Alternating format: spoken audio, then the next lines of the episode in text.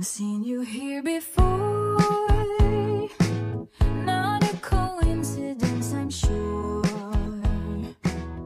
I hope you're looking at me now. 嗨，各位不止有书的听众朋友，呃，我们在如此短的时间内又跟大家相会了，这也是嗯让我有点意料之外的啊，嗯，因为我们在昨天才录完上一期的节目，然后呢也是非常快马加鞭的把上一期的节目给做了出来。我想就是先采访一下盼盼，昨天晚上睡得怎么样？昨天晚上 刚录完节目之后很满足，然后我就失眠了。太久没有回家了，所以有点认床吧，失眠了。嗯，所以不是因为做完节目很兴奋失眠，而是说，嗯，又重新换了一个环境，所以才失眠，是吗？对，做完节目让我觉得我们俩做了一件很有意义，而且挑战自己的事情，所以我很满足、很开心、很欢喜。嗯，我昨天晚上做完之后呢，就初步的剪了一下我们的这个叫做 demo。说实话，嗯我也是录完之后，整个人处于一种非常亢奋的状态，就很想要 早一点听到我们的这个合成的音频。所以昨天晚上睡得比较晚，可能呃把两个音频合起来就已经快要到十二点多，然后洗完、嗯躺在床上，我又自己就是作为第一个听众听了一下，嗯，然后嗯可能到一点半才睡。再就是我今天早上六点半就醒来，自然醒来就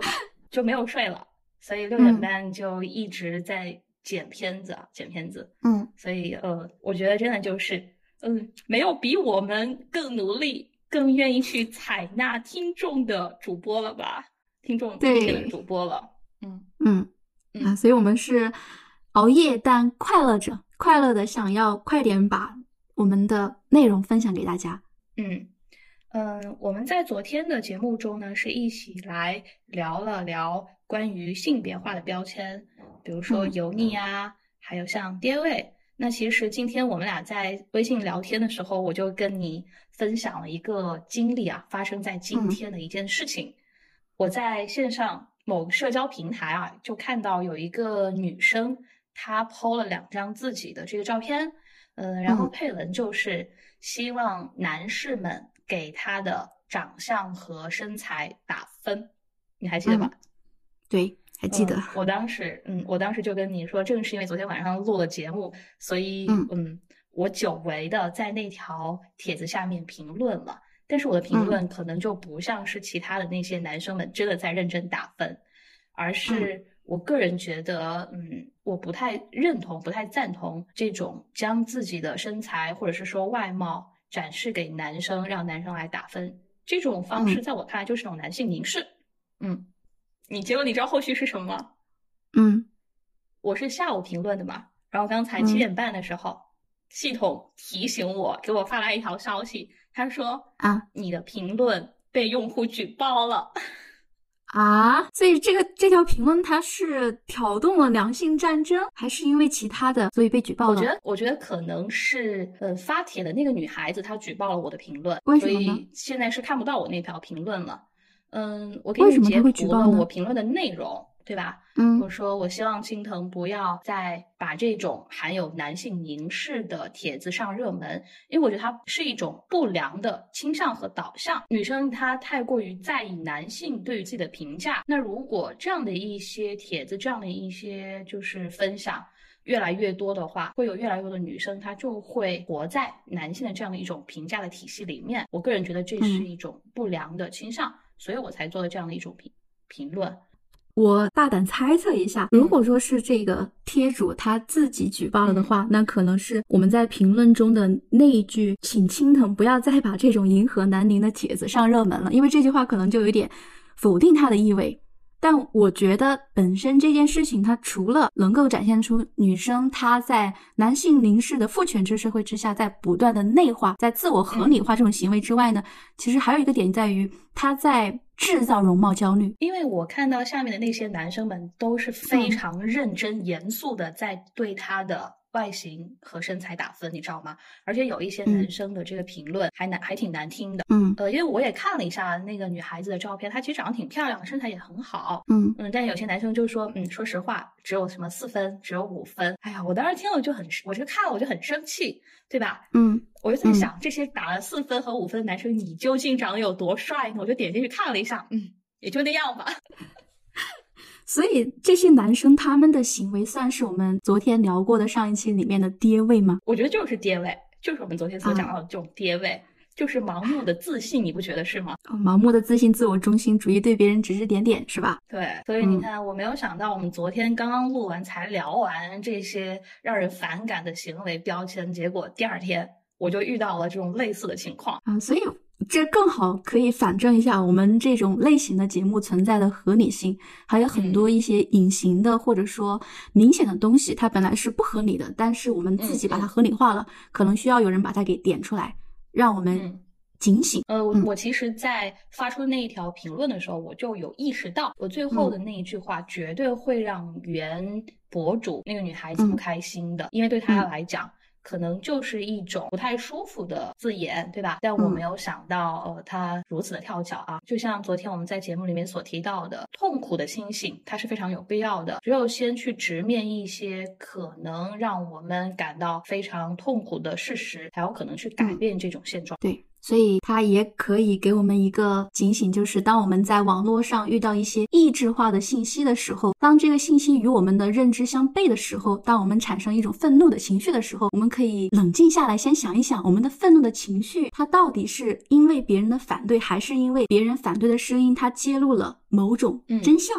嗯嗯嗯，好，呃，这是发生在我身上的啊，我亲眼目睹的一件非常跌位的这个经历。那么，嗯呃，我们今天呢要来接着昨天的话题，继续的聊一聊，呃，最近非常热播的这个电视剧《我的人间烟火》中其他的一些嗯主角，以及这些主角他所对应的标签。呃，昨天我嗯们主要聊到的是男主角这个宋焰的扮演者杨洋演技的油腻，以及呃油腻背后。它可能存在的一些问题，一些社会性的表达。那么，嗯除了这个男主角宋焰之外，呃，我也知道啊，这几天大家在网上讨论的还比较多的是这部剧中的女主角许沁这个角色嗯她的一种性格。我不知道盼盼你有没有在网上去了解这个许沁她的一个社会的评价，或者说观众对她是怎么样的一种定位？嗯，我是在各种剪辑类视频和公众号文章里面了解了许沁这个角色。嗯，在我的印象当中，许沁她是一个养女，是吧？对，她是养女，嗯啊，她是养女啊，是啊，好像是说她在自己收养那个家庭里面，她自己觉得自己受到了一种束缚。所以，当杨洋饰演的宋焰出现的时候，他会觉得这个人能带给他一种更轻松、更有家庭的感觉，所以他义无反顾地选择了一个跟不管是在阶级上还是在学历上都远远低于他的男主角。两个人几乎是要私奔了。那面对嗯这样的一种可以说是凤凰男跟孔雀女的爱情，嗯而且是孔雀女义无反顾的奔向凤凰男，舍弃一切奔向这个凤凰男的这样一种爱情，好像网络上大家的言论都是偏向于批评、嘲讽、嗯否定嗯，对啊。我了解的是这样的。对，就说他是这个二零二三年六月、七月新任的恋爱脑的代言人。对，因为上一任代段时间，嗯，恋，爱脑是谁？上一任的这个恋爱脑的代言人就是一二十年挖野菜的啊，这个王宝钏是吧啊对对，王宝钏，对，所以大家嗯说许沁是他的这个接班人。为什么会说他是恋爱脑呢？是因为在这个电视剧中有一个名场面，盼盼你可能没有看到啊。许沁和宋焰他们是高中同学，然后呃在高中的时候呢就互相的这个互生情愫，嗯，家人知道之后。这个许嗯沁的父母就把他送到国外去，就不想让他和宋焰在一起嘛。嗯，归国嗯之后，他就是成为一名医生。那么在多年的这样的一个重逢之后，两个人就是还是旧情复燃了。其中有一个名场面就是宋焰在许沁的家里啊，为他熬了一碗白粥。嗯，就是因为这碗白粥，许沁跟他的呃养母说。呃，我第一次在家里面有人给我熬白粥，让我有这种家的感觉。就像您刚才嗯所说的，嗯，无论是在他的学历上，在身份地位，在阶级上，两人都是有非常大的悬殊，但是许沁却义无反顾地选择了跟宋焰在一起，甚至不惜和家庭决裂。嗯，这其实嗯的确就是现在大家都非常啊反对的，甚至有一点反感的恋爱脑。呃，嗯那我非常好奇啊，呃，盼盼你在生活中有没有遇到过这种恋爱脑的朋友呢？嗯，可能我个人对于恋爱脑，我是偏向于给他一个积极正向的评价的。我嗯在生活中遇到过恋爱脑吗？我自己吧，嗯，我其实刚刚还在想，嗯，因为我的上一段感情啊，你是全程嗯都了解的，对吧？所以我其实嗯很想要问一下你，嗯，你在听我讲述我跟上一任的这个嗯经历中，你觉得我是嗯恋爱脑吗？我觉得你是一名非常纠结的恋爱脑。什么叫做纠结的恋爱脑啊？嗯，就是我们要谈论恋爱脑这个问题，因为我们昨天确定在我们的播客当中要涉及到恋爱脑这个嗯嗯部分的时候，我就去网上去查过一些啊、正式性的一些学术论文，以及一些偏向 轻松性的一些公众号文章嘛。就整体而言，大家对于恋爱脑的评价不太好。嗯嗯嗯，我稍微打断一下，听众朋友们，你看我们在做这每一期的节目多么认真啊！还去 查阅我们很相关的认真地学术资料。对，很认真的对待每一期的节目。对，所以请观众们也认真的对待我们。是的，是的。好，你继续讲。嗯，对，嗯，就是恋爱脑，可能大家对于恋爱脑最嗯反感的一点，就是在恋爱脑中的男生或者女生，他们是一个完全失去自我的状态，并且是嗯盲目的嗯为对方付付出。挂在对方身上，依赖在对方身上，从而忘记了自己的生活，也忘记了自己的成长。呃，今天我还想到一个词，叫做我们可以沉溺于一段感情，但是但是不能溺死在一段感情里面。所以我觉得恋爱脑的女生或者说男生，可能就是在旁观者看来，他快要溺死在溺死了这段感情里面了，嗯对，溺死了啊，或者说好像这段感情在旁观者看来，他并没有带给当事的这个男生或者女生一个嗯积极的正向的反馈，但是身在其中不自知。那我明白你说我是纠结的恋爱脑是什么意思了，就是我嗯处于溺死与要呼救的边缘，是吗？嗯，呃，对，但但我个人哈，我对恋爱脑还是持一个积极正向的评价的，就是在我这，我觉得它没有那么可怕。嗯嗯，就嗯像刚才您所提到的，嗯，其实现在大多数人就社会上对于恋爱脑的这个声音，还是倾向于它的一个负面消极的评价。但就像你所说的，嗯，个人觉得恋爱脑它其实还是有一些积极的因素，或者是说，嗯嗯，所谓的清醒的恋爱脑，它能够带给我们一些独特的生命的体验，对吧？嗯，对，嗯，我有时候觉得，嗯，我算是一个比较清醒的恋爱脑吧，但是这个清嗯醒中，就像你所说的，也有纠结的成分在。呃，嗯就是当你真正去爱一个人的时候，这种爱中喜欢的情绪是很难去控制的。所以嗯从我自身出发，我也非常能够理解。呃，有些人他陷入了爱情，他就是可能，嗯，想要为对方去付出，嗯，只嗯是刚就像你刚才所说的，嗯，这种一味的付出，如果对方他都不尊重、不接纳，那么也许就要去想一想，是不是该把你的爱给收回来了，把这种对他人的爱更多的投向自己，对吧？嗯，对，爱别人的起点就是我们要先爱自己，不然我们对别人的爱来讲，它可能就是一种索取，是一种交换。因为我嗯爱你，对所以你必须要爱我，我给你什么样的爱，你就要给我什么样的爱，这样自己嗯可能会很痛苦。嗯，你说到这个所说的这些话，就让我想起，嗯，我嗯们在前面的这个节目中提到的弗洛姆先生啊，他的嗯那本《爱的艺术》里面就提到了什么是爱。所以你看，呃，一个只有真正去了解健康的、积极的爱的人，他可能才能够得到很好的这种爱与被爱的体验。他在《爱的艺术》里面有一句话，他说：“健康的爱是。”我爱你，所以我需要你，而不嗯健康的爱、错误的爱、消耗人的爱是相反的。我需要你，所以我才去爱你。呃我不知道，嗯我单纯把这句话从口头上去表达出来，我们的听众朋友能不能够听懂？嗯，大家如果啊想要真正的去理解何谓健康的爱、积极的爱，呃，大家也可以去把弗洛姆这一本《爱的艺术》找来，用心的、认真的去读一读。我强烈推荐啊！对，而且我相信大家读完之后，对于恋爱脑的认知可能会发生不一样的变化。呃，我们刚才提到恋爱脑，它其实也有一些积极的影响。那么就让我想到我在 B 站所关注的一个博主，叫做梁永安。那梁老师他同时呢也是复旦大学的教授，他呢就有出过一期自己去理解恋爱脑的视频，呃，我也是嗯。收藏了这个视频。那其实梁老师他个人对于恋爱脑是跟你一样的立场和态度，他觉得恋爱嗯。脑是一种非常珍贵的品质，因为对。能够呃百分之八九十或者是百分之百陷入恋爱的一种状态的人，他其实还嗯。很难得的保有一种天真的、单纯的状态。对，纯粹，嗯，因为现在很多人他都不敢爱了呀，对吧？一个不敢爱的人，嗯，怎么可能是恋爱脑呢？一个不敢爱的人，他可能也没有办法去得到、获得这种爱和被爱的体验。嗯嗯，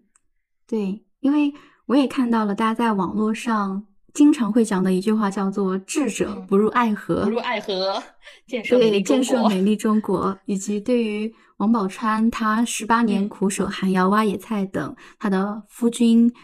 薛嗯。平贵回来啊，用挖野菜来加以嘲讽啊，呃嗯包括啊，就是包括现在的宋焰跟许沁啊，凤凰男跟嗯。孔雀女，富家千金爱上穷小子，大家都持一种比较反对的态度啊，看好戏的态度吧，甚至是以及在前段时间消失的他啊，这个嗯。丽云去看过，但我还没有看，对，但也看了很多类似的吐槽帖，大家都是在替女主角觉得她遇人不淑，觉得她恋爱脑，觉得他有问题。啊、但我一直觉得，首先有一个问题就在于说，一个人他很纯粹，他很单纯，他遇见一个人愿意为之而陷进去，不是因为他有错，不是说他出了问题。啊，就是啊，谈到这个话题可能要扯远了，就是为什么我们谈到说一个女生在一段关系中受了伤害，我们第一反应不是去说那个男的有问题，而是在说嗯，女的有问题。这女生很很傻，很蠢。对，很傻，很蠢，傻跟蠢好像就成为了一种原罪，但是这个原罪不是基于啊其他的一些判断标准，而在于结果，结果导向。嗯你因为恋爱失败了，你被杀了，你付出没有得到回馈，所以你的傻是一种罪过。我觉得这个不公平。对，这是不公平的。嗯，对，我觉得为什么会有这样的一种评判的倾向？这其实是嗯。因为我们社会还是一个太过于急功近利、太过于去追求结果而去忽略过程的社会。这种所谓的功绩绩效主义，它让我们这一些对于爱情抱有非常美好的期待和追求的人，嗯，却嗯。被钉在了蠢傻的这个十字架上。我觉得这是不公平的。嗯，如果这个社会它倾向于这样的一种价值观，那么长期嗯以往，我想真爱更加难去寻觅了。确实所以我们今天嗯在这里要为这个重视爱情的人，对吧？为他们嗯去证明，我们还是要推崇和鼓励大家勇敢的去爱，不要害怕错付，爱而不得可能也是人生的常态。嗯，嗯但一次又一次的投入爱，只会让我们更加清醒。何谓爱，以及被爱是种什么样的体验？嗯，我觉得这个是非常难得和珍贵的人生经历。对，我们一定要把爱当成一种过程，而不是一个结果。虽然结果很重要，嗯但是在整个过程当中，我觉得我们的一些感受、一些经验、一些经历，它也很重要。那说到这一点呢，我要再多说一句，就是给大家分享一个以前我特别喜欢的一个话剧，一部话剧里嗯面它的一句台词，当时也是非常的触动我。啊，那个那那个剧本呢，是我们以前在啊研究生的时候上那个人类学课程，当时我不是选了那个《白蛇传》的刘辩嘛，然后当时我就选择了田沁鑫导演的话剧《青蛇》啊，那部剧里面。啊，如果说按照我们现在网络的整体舆论导向来看，可能我们就会去批判白蛇当初选择许仙是多么错误的一个行为，他太傻了，太天真了，一条傻蛇选择了一个忘恩负义的人。但是在啊、那部话剧当中，我首先觉得他把视角放的非常的公正，不再是放在男权父权制的视角，而是放在可能是偏向女性的视角来说，诶，这个故事，这个爱情故事为什么最后会导向了悲剧？嗯但他借白蛇之口，虽然啊、去控诉了许仙的这种薄情寡恩，但他最后他是对爱情还是持一个肯定的态度的。为什么说呢？因为在最后当啊、白蛇他选择进入雷峰塔，为自己水漫金山而负责的时候啊，许他说了一句话，一句台词，他说：“许仙，如果没有你，我在西湖的岁月不会如此有诗意。如果可以挑拣，我依然愿意记得垂柳桥边桃花艳红。”在小岛的角落，看晚风晚霞飞过。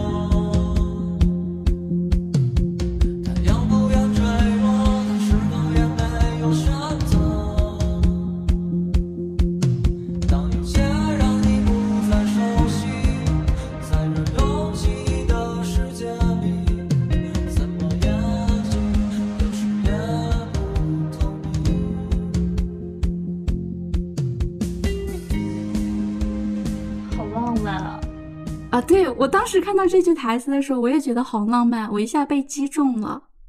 这就是一个非常纯粹的基于爱的人或者是妖才能说出来的话。一个没有真正去爱过人，他是不可能有这种体会，不可能有这种思路的。对，而且就像我跟丽友我们俩之前谈过的，其实真的陷入一段爱情、一段亲密关系的时候，会让人不会让我们，对，他不会让我们去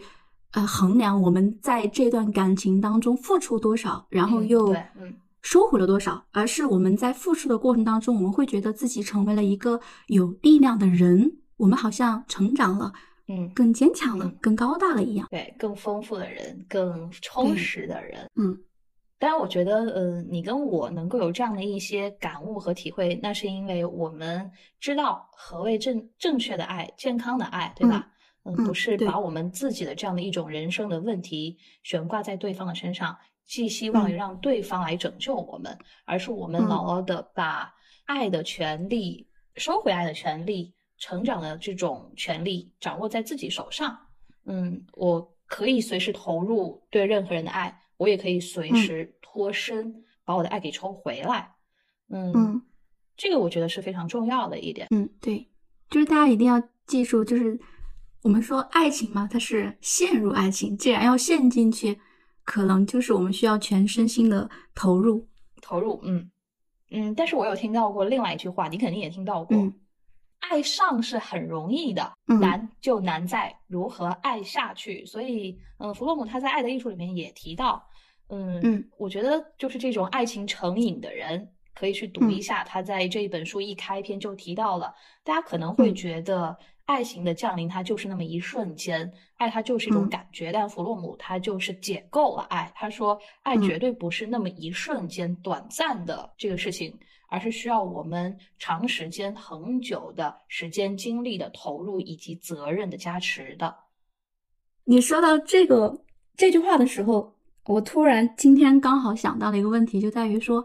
嗯。呃，我一直觉得当前我们的网络导向，包括我在微博上看的最多的就是关于，啊、有一些所谓的意见领袖在教女孩子如何去谈恋爱。我们先不要去认定说我要去教一个女孩子去谈恋爱，她可能就先入为主的去认定女生。不知道如何谈恋爱这个问题，我们先抛开不讲啊。但我从那些博文的内容，我看出了一个问题，就在于说，大部分的人都在教女生如何去啊，那个叫怎么说呢？嗯，还是说维持一段好的这种亲密关系吗？呃，我是我是觉得好像大部分的博文它都在教女生如何去向男生索取哦，啊明白我为什么会这么说啊？对，我不知道丽云有没有发现这样的情况呢？好像的确是有这样一种倾向。嗯，嗯。因为我有时候在小红书上面或者在微博上面就有看到一些女孩子她嗯。讲述自己的相亲的经历，或者是说嗯交往的这样的一些故事，在网络上就有这样的一种倾向是什么呢？嗯，在嗯。相亲的时候，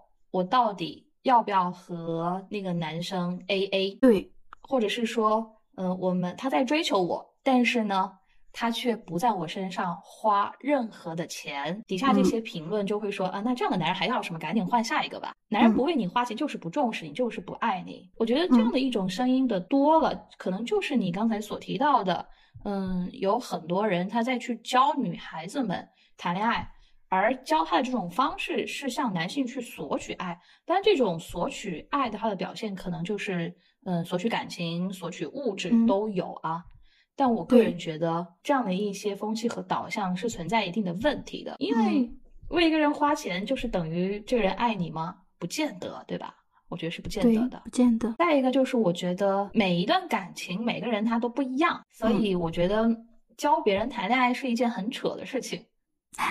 我觉得爱情是没有办法教的，爱情是没有办法教，你只有自己去体验了、去尝试了，你才知道什么是爱。嗯，对，嗯我刚刚我们说到弗洛姆先生那句，其实爱上很容易，但是爱下去，它是需要双方去付出的。然后刚刚我们提到说，在网络上，大部分的博主啊、或者说意见领袖是在教女孩子如何去分辨，如何去衡量，如何去向男生索取一种嗯，对，索取爱情呢，或者说物质上，以此来嗯证明男生真的在乎你啊。当然，我不否认说这种方法它可能会有效，但我觉得它嗯变成一个舆论风气、一种舆论导向之后，它会反过来吞噬掉女生去嗯投入爱的那样一种勇气。为什么这么说呢？啊，对，因为今天我刚好想到说，啊，这样的一些博主在教女生，啊，这样去在爱情中放置自己的话，我个人觉得他还是让女生处处于一种退守的姿态。我是站在原地的，我等着那个男生过来。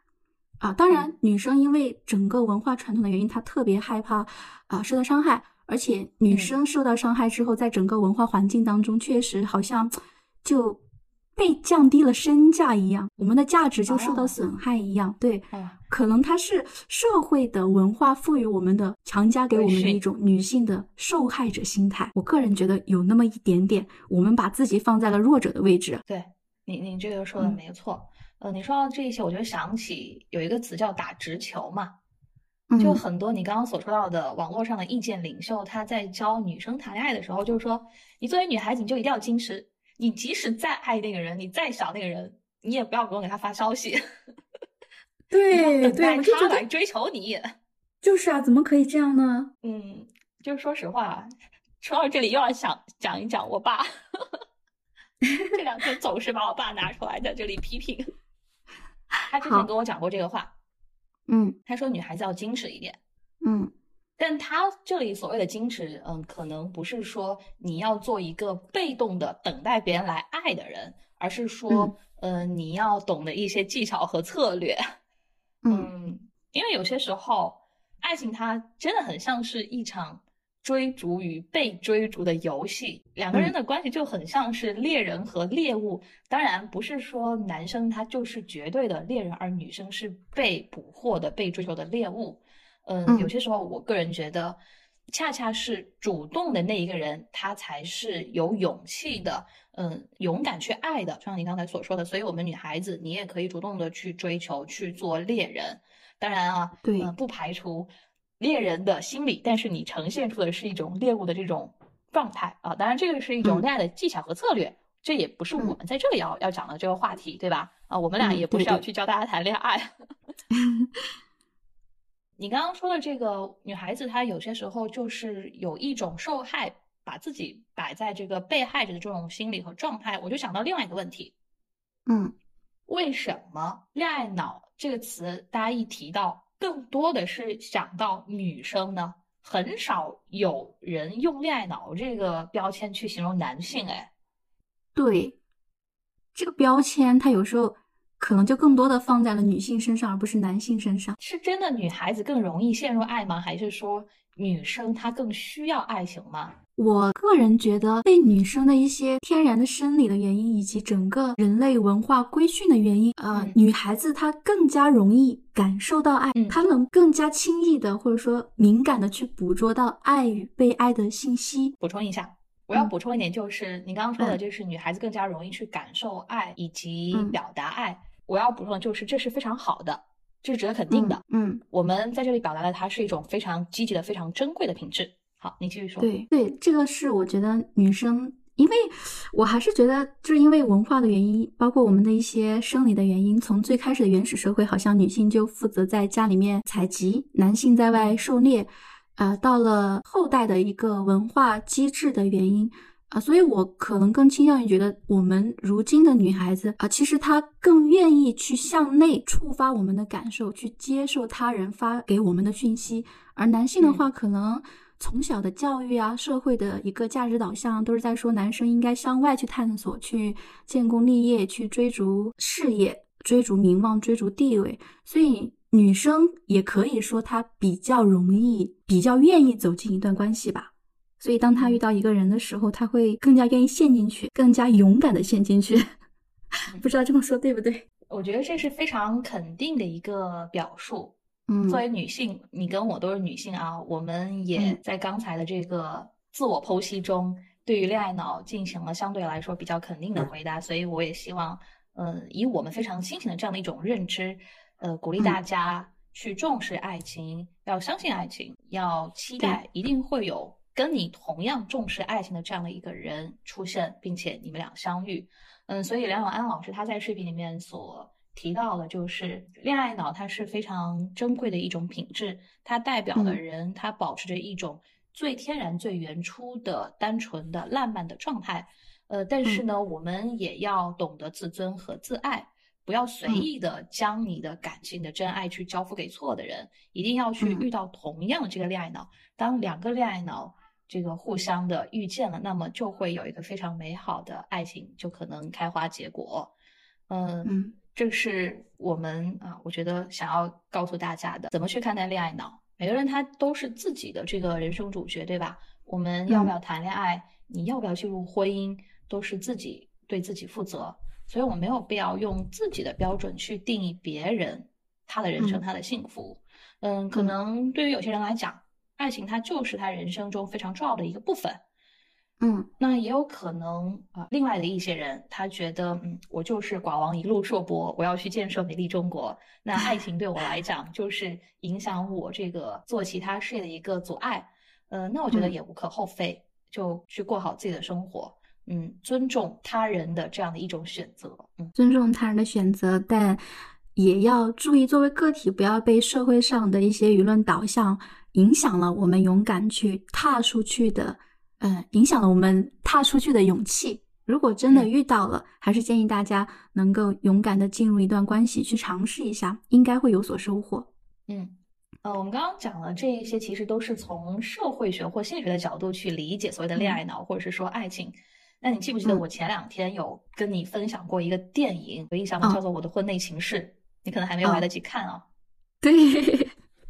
这个电影非常有意思。介绍一下。对，嗯这个电影我也没有看完啊，因为这两天有一些事情。不过我看了可嗯能前面的这个半个小时。这个电影呢，好像是呃拉脱维亚和哪个国家一起合拍的一个动画，嗯，动画电影。嗯、它非常有意思的一点是什么呢？它是呃从它会从生物学的角度来去解构爱情，你知道吗？嗯嗯，因为大家都知道，人在谈恋爱的时候，体内会不自觉的去分泌性激素，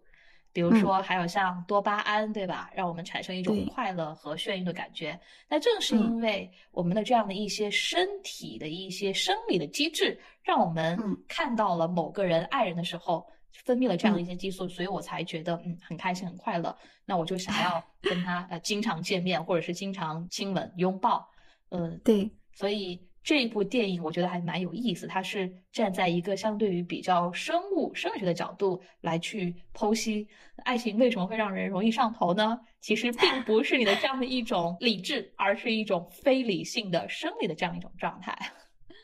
所以呃，也是一个新的视角吧。我觉得大家感兴趣的话，也可以去看一下。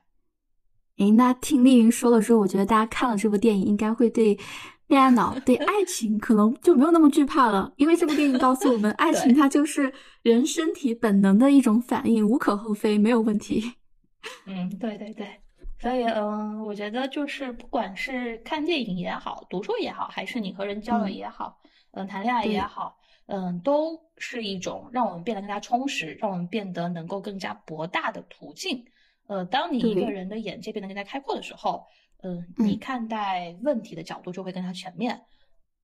好，我们刚才谈论的可能更多的是偏向于对于恋爱脑积极的看法和讨论。那么盼盼，呃，在你的身边有没有一些在你觉得，诶，这个男生或这个女生他的恋爱是存在一些问题的，也就是说，他可能呈现出来了一些不那么健康的恋爱的表现，也就是恋爱脑有没有一些消极的、不合理的、不健康的一些表现形式呢？嗯，我细细的想了一下，在我的朋友当中，好像还确实有这么一位朋友。嗯啊，嗯他跟我呢很早就认识，但是在前两年呢，他跟我讲他跟前夫离婚了啊，然后他来找我，对，向我倾诉，我就了解了一下他们整个在一起恋爱到结婚的一个经过。那总体而言，在他们俩的关系当中，主打的就是男生在不断的出轨，我那个朋友在不断的原谅。嗯，这就是一种恋爱脑的表现吧，消极恋爱脑的表现。对，而且我那个朋友还跟我讲，我我们刚刚说到了，在一段积极的正向的恋爱关系当中，其实是反馈给两个人的都是一种积极向上的情绪，两个人一起往前看，成长的更好，走得更向远方。但那个嗯朋友跟我讲，他们俩的亲密关系就相反。啊，因为那个男生他跟我讲，那个男生在他们的亲密关系当中，他会打压他，用时下流行词叫做他会 PUA 他。PUA，对他不仅出轨，而且还总是 PUA 我那个朋友，导致我那个朋友有段时间就很积极消沉，很失落。那这就是可以说病入膏肓的一种恋爱脑了。就对方明明嗯就是一个渣男，对吧？他做了一些伤害他的事情，呃，无论是伤害他的身体还是伤害他的精神，都嗯是这种妥妥的渣男。像你这个朋友，他一次又一次的在爱情里面受伤，但是呢，还是不断的再去原谅对方的伤害和背叛，其实嗯就是一种失去了自我和失去了理智的状态。哎，对，那你这个朋友他现在的这个感情状态是什么样的呀？嗯，我那个朋友呢，他现在又遇到了另外一个人。从他给我的呃讲述来看，可能在这段关系当中，他能够收获一个非常好的体验。当然，我作为朋友是希望他也祝福他能够在这段亲密关系当中啊、享受到幸福，享受到快乐。嗯嗯嗯。嗯，你刚才所提到的这个朋友，他给我们的一些启发，就是恋爱脑它的消极的方面表现之一，就嗯。是一次又一次的去原谅伤害自己的人，这是一种对于自我的丧失。那我也想跟你分享一个我所感受到的啊，就我大学嗯。的一个朋友，嗯。在现在看来，他其实也是一种恋爱脑的表现。嗯、有些时嗯。候大家可能会觉得恋爱脑它是单纯的悬挂在某一个人的身上，我非他嗯不可，对吧？即使嗯他在伤害我，但是呢，嗯、我还是要爱他，我要爱他爱的死去活来。但有一种状态是什么呢？有一种状态就是他一直不断的游离于不同的人之间。那我想嗯要说的这个朋友，他就是这样一种状态。嗯，在大学的时候嘛，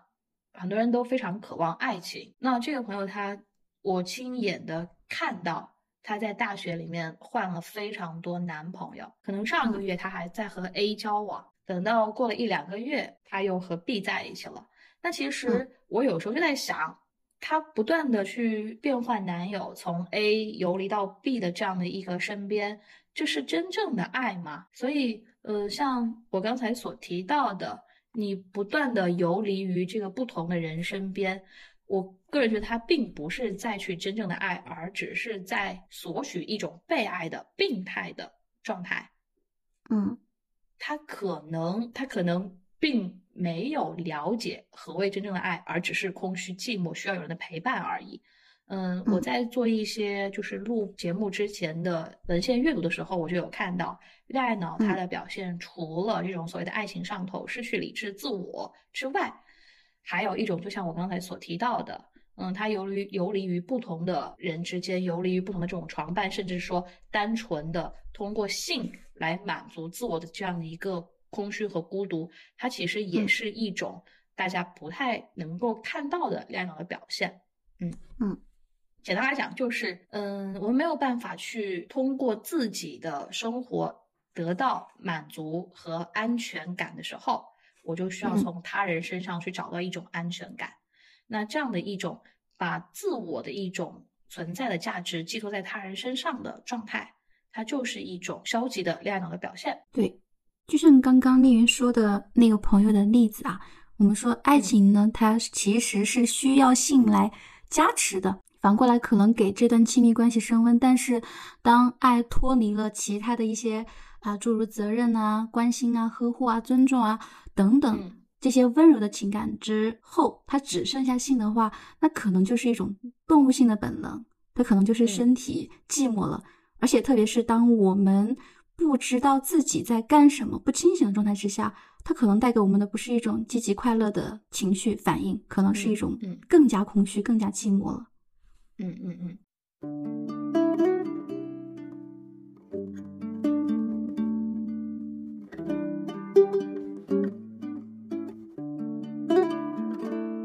就此告别吧，水上的列车就快到站，开往未来的路上，没有人会再回返。说声再见吧，就算留恋，也不要回头看，在那大海的彼端，一定有空梦的彼岸。做最温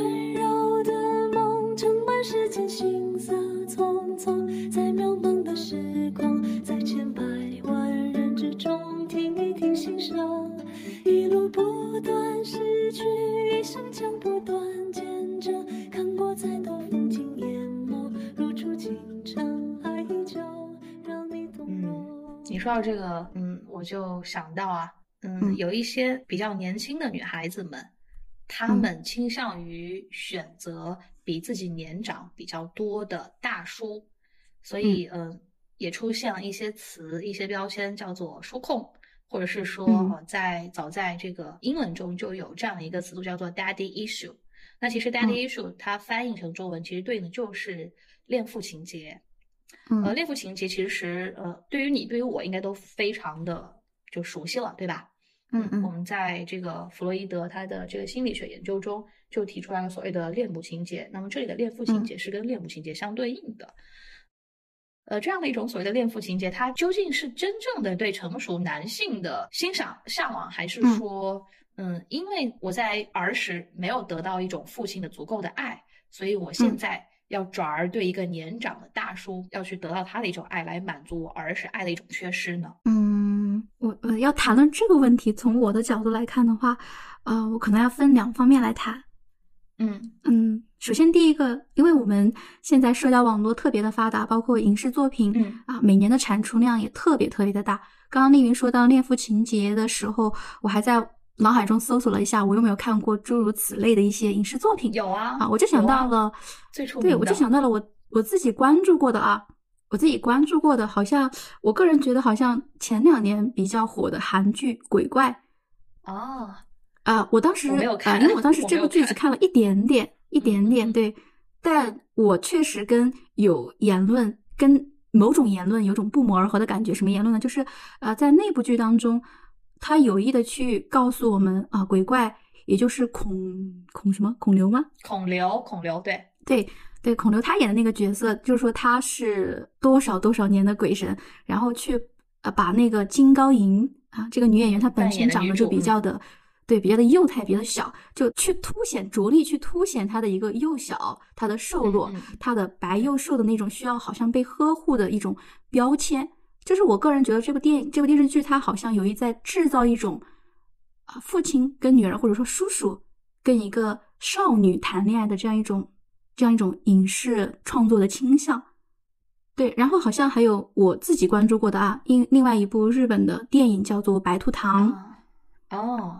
啊，对，好像他就是一个对标准的养父，好像说最后娶了自己的养女，他们俩年龄差别特别大，但是网友对这种啊年龄差特别大的父亲类的异性，好像是特别特别的，就是能接受的啊。但我我个人觉得，嗯嗯，就就就首先从一点来讲，就是从鬼怪这种舆论导向影视作品的宣传来看，就是我个人是不太认同的，就是把女性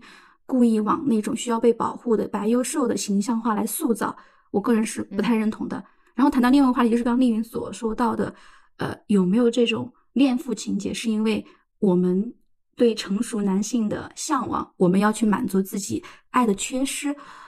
我个人觉得，首先从创作导向来讲有，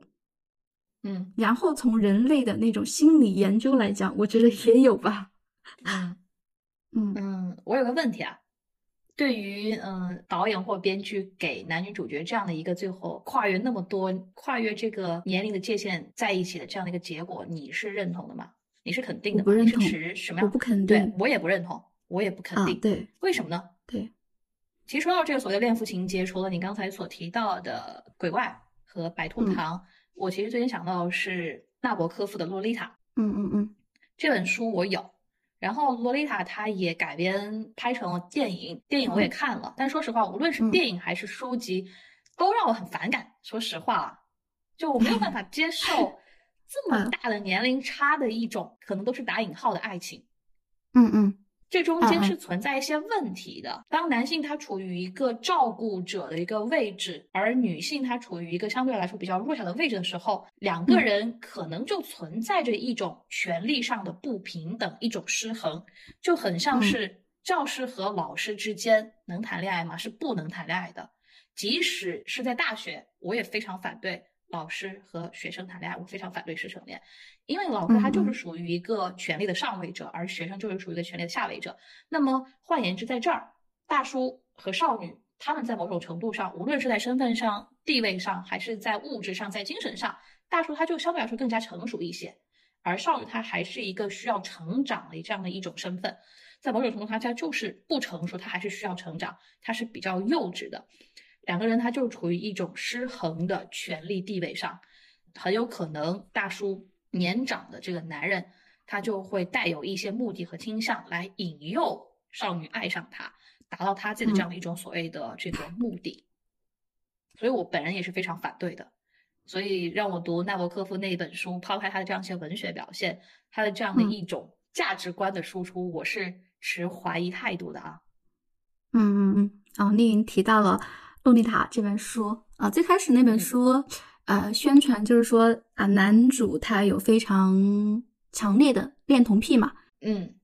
啊，对，我觉得那本书好像经过丽云这么一说，我觉得它可以反过来读，因为那本书我们读恋童癖是从纳博科夫里面那本书的男主角，但我已经忘了他叫什么名字了。从他的嗯视角去展开这个故事 啊，对，从他的视角去展开这个故事。但经丽云这么一说，我觉得可以反过来读，就是从女主角那个少女洛丽塔她的视角来展开这个故事。她就是一个类似于养父的角色的男人，对他就是养父，他就是个养父。对，强行侵入了我的生活，然后与我发生一段恋爱关系。这个恋爱关系，像丽云也说了，它其实是不匹配的。在我不成熟的状态之下，他诱骗了我，他用他的上位者的权利去压制我，强迫我与他保持这种关系，他确实是不太平等的，是有问题的。嗯，因为我你说到这个，我就想起昨天我在刷小红书的时候有看到一条帖子，那条帖子它是嗯。在分析，好像是一二一二十年前董洁她主演的一个电视剧，呃，董洁那哦个角色，她其实呢也是爱上了一个自己的养父，嗯，并且呢，在她很小的时候就一直对他的这个养育他的男性怀有这种倾慕的心理，但这个养父嗯他非常清醒。即使面嗯对长大之后的这个董洁的这个引诱，这个养嗯父、养育者他还是保持着非常清醒和理智的回应。他说：“呃，我们俩之间是不可能的。所谓的嗯忘年之交，第一个字就是忘。那我不嗯可能忘掉我们俩之间的这种年龄差距，那怎么可嗯能和你去交往呢？所以，呃，你嗯看，很多时候我们的影视剧作品中，真的是会呃需要我们带有非常清醒的这样的一种思辨性，你才能够有不一样的视角。对，就透过我跟丽云我们俩聊天之后，我就发现啊、其实关于恋父情节嘛，经过弗洛伊德分析，其实它可能是存在于人类的一种集体无意识，不管是恋父还是恋母，它都算是。所以它的存在首先是正常的，没有问题的。嗯对，但问题在于什么呢？就是说，当我们的影视作品跟文学作品去宣扬这样一种恋父情节，我们去找一个成熟男性，让他们来满足我们爱的缺失的时候，他可能会反过来吞噬掉我们，嗯，会对女性造成伤害。比如说洛丽塔，诶，包括对丽云有没有知道最近有一个很火的关于老少恋的公众人物李坤城跟林静恩？台湾的对吧？对对对，他们就是非常标准的那个忘爷年恋，也可以算是恋父情节了。对对对对。好像我关注到那个当事的男主角是去世了吧？呃，我没嗯有太多了解，嗯嗯，就是我个人觉得对成熟男性的向往，我们去呃向往成熟男性，这个本身没有问题，但可能我们要把持住的就是，我们仅仅是因为向往成熟男性去满足我们爱的缺失，就跟这个人建立一段亲密关系嘛。如果仅仅只是这一个理由的话，那我们的亲密关系，可能就值得我们警惕吧。还有一个方面，我觉得也可以，嗯就是从这个角度来想一下。有些时候，嗯对于成熟男性或者是年长你非常多的男人的一种渴慕，会不会嗯是你并非真正的爱他，而是爱他背后的那些东西，比如说他的地位、他的嗯权利，有相关的非常多的研究，它都是这么说的。有一些所谓的恋父情节，只是对于成熟男人他背后的权利和地位的一种追求、一种向往。这种所谓的恋父情节，其实就有点类似于就传统的话叫做什么呢？男人征服天下女人征服男人。正是因为有这种父权社会的影响，对吧？呃，嗯我们男人他是非常渴望权力的，所以整个社会他就在引导我们女孩子，你自己没有办法在社会上、在职场中去像男人一样打拼，或者是说获得跟男人同等的竞争的机会，那么社会嗯就引导我们将对权力的渴望和追求转化为对成功男人的崇拜，嗯，是吧？这这个我觉得也是有的我们需要去意识到、要去反省的。嗯对，我觉得丽云提的这个非常好，而且刚好我有一个例子来对照一下。对，丽云她给了一个非常好的学术性的概念，帮我们去认清这个背地里它存在的一种问题所在。那我们当前一个很好的例子是什么呢？就是我自己关于恋父情节、关于书控的这种影视作品不多，但我了解到的就是刚丽云说到了一个点，就是我们去啊、讨论喜欢上这个大叔，或者说恋上了某个不是我们亲生父亲的父亲，很可能不是因为我们爱这个人本身，而是因为我们去渴慕他背后所代表的权利、金钱、地位嗯嗯啊。刚好有个例子就是，还是台湾的名人，最近的名人李坤城。因为大家李坤城跟林敬恩，我们抛开爷孙恋不谈，就是李坤城跟林敬恩，大家普遍对于这段关系是不看好的，对于李坤城是骂唾弃的，持批评意见是吧？对，是批评意见。但是对于哪种人，大家是持肯定的呢？就是之前有部剧叫做《流金岁月》，里面好像有一哦个倪妮跟陈道明啊、我当时看大家的舆论啊、舆论讨论的就是啊、倪妮她是一个非常年轻的、年轻貌美的女性，但是陈道明演的那个角色呢，就是一个啊、类似于霸道总裁，但他啊、年龄相对而言会偏大。但整体剧播出来之后的舆论导向就是，对于他们俩这段关系，大家觉得他很甜，他们俩最后没有在一起，大家觉得很可惜。我没有看这个剧，我嗯大概了解了一下，嗯，嗯为什么会大家大家喜欢去磕他们俩的 CP 啊？第一个就是的确陈道明那个角色，他呃符合我们对于成功并且忠实多金男的一种想象。第二个就是倪妮她的呃在那部剧里面的官配，嗯，是个渣男。这种对所以之下他，所以大家会呈现出嗯不一样的一种情情感倾向。对对对，他当然我说的可能只是一个点，具体细节我们现在再抛开不谈。但我觉得这两个事例，两个不同的大叔，他可能给我们的一种反馈就是，就像刚刚丽云所说的，我是真的爱这个人，还是仅仅只是爱他？可能带给我的一种地位、名望、权利，以及刚刚丽云所说到的，在当前社会大家都不太肯定的师生恋啊，就是可能为什么我会。呃，有的女生会特别渴慕师生恋，可能就在于说，好像老师他是一个，不管是文化呀、金钱地位呀，还是社会阅历，都是一个远远高于我的人。当我被他看中、被他选中的时候，好像就是一种被肯定了。嗯，我因为老师的肯定，因为老师他嗯自身的这种地位，自然而然的，我好像也达到了跟老师同等的这种地位，我也成为了高过于我同龄学生和朋友的这样的一种位置。这其实有些情况下，可能也是一种虚荣心理，或者是说父权社会、父权这一种错误的引导和偏向。嗯，嗯，对，所以一定不要模糊了爱的界限。但你刚才讲的那两个例子，一个是台湾的，一个是《流金岁月》。我个人觉得嗯还有这个一点是什么呢？嗯，在《流金岁月》里面，倪妮那个角色她是成年人，而嗯在台湾的这一对爷孙恋里面，他们俩的这个相遇的时候，好像嗯女生还是未成年，这嗯其实也是一个非常重要的节点。嗯，嗯当然，我们不能说单纯以年龄来评价这个人他是成熟，是不是能够为自己负责作为唯一的标准。因为有很多人他嗯可能满了十八岁，他依然还非常幼稚，他思想不成熟，他在感情里面也不成熟。但是在法律上，呃，我们没有办法从年龄之外其他的一些维度来去衡量。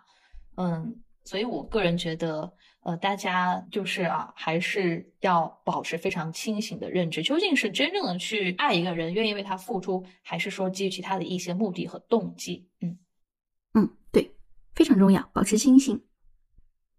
好，嗯、我们刚刚所讲到的是所谓的叔控和 daddy issue。那其实关于 daddy issue，我觉得可讲的还非常多。呃，那大家如果对于这个话题比较感兴趣的话，也可以在我们的这个节目的评论区，呃，来跟我们去进行一个交流。好，那我们刚才提到了说控，提到了恋爱脑，那盼盼，嗯、你的大脑中还能不能够想到其他的一些，就是针对女性的一些比较污名化的标签呢？嗯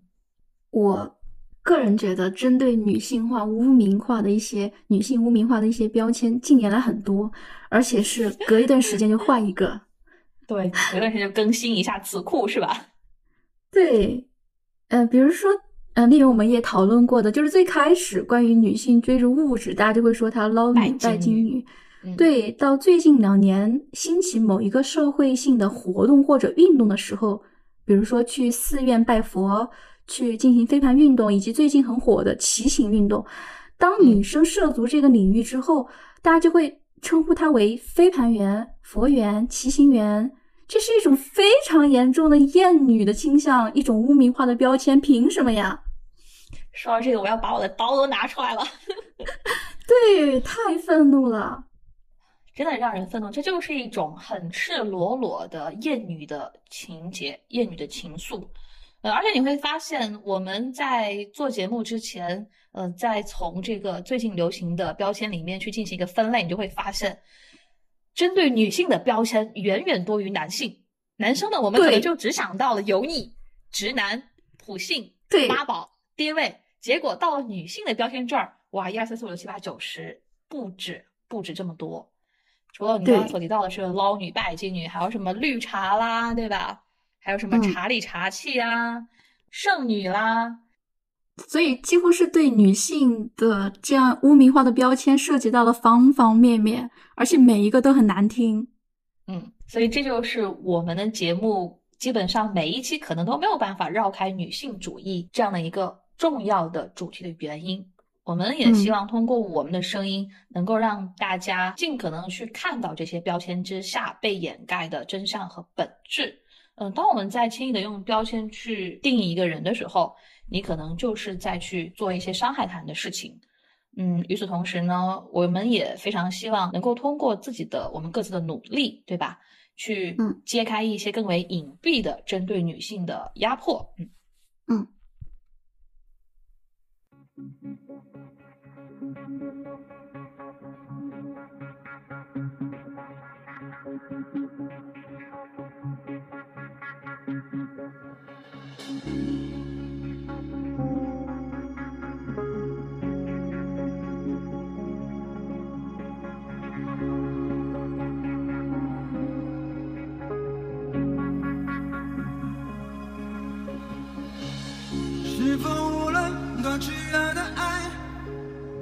都将变得平淡？有时候你就在我眼睛里，我应该抱你。好，嗯，各位听众朋友，刚才呢，呃，瞟了一眼我们的这个录音的时间条啊，就会发现今天的第二期的录音已经远远的超过了我们预期的时间。那呃，嗯对于这一期的内容还有非常多我和盼盼想要聊的，嗯，那可能就要留到第三期了，这也是远远的超出我的预期啊。啊当然呢，我觉得下一期同样也一定是相当精彩的，所以请大家继续给我们多多的支持和关注。好，那第二期的节目到这里就要先暂时跟大家告别了，我们下一期再会，拜拜。再会，拜拜。